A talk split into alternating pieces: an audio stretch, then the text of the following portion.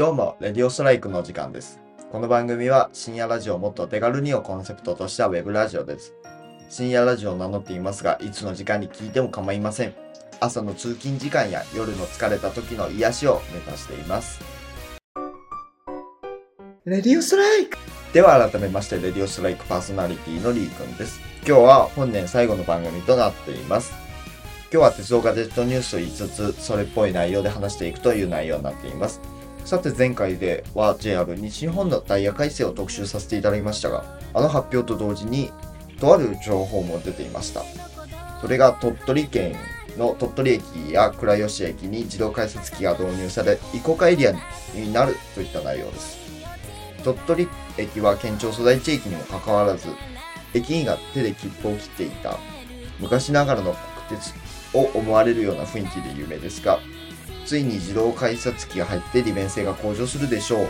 そして、これをもって僕の記憶が正しければ、確か JR 西日本管内の県庁所在地駅は全駅移行化エリアになるのではと思っております。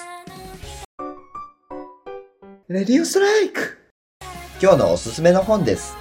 今日のおすすめの本は、ハックしないで関西役小説講室 EE シリーズ元社内 SE 放送の茜関西役編となっております。社内 SE あるあるを鉄を交えて勉強になる本となっております。他にも YouTube などでアニメが配信されていたりします。業界のことを知っていなくてもパソコンが詳しかったらこんなこともありそうと思いながら見れるのでいいと思います。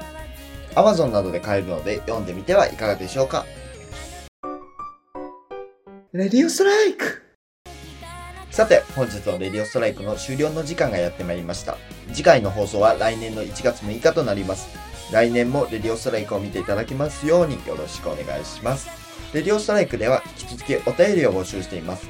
お便りや各種 SNS は公式サイトをご確認ください。最後になりますが、レディオストライクでは公式サイトをはじめ Apple Podcast、Google Podcast、Spotify、Amazon Music、YouTube Music、SoundCloud での配信も実施しております。そちらも良ければご確認ください。では、レディオストライクパーソナリティ D くんでした。さようなら。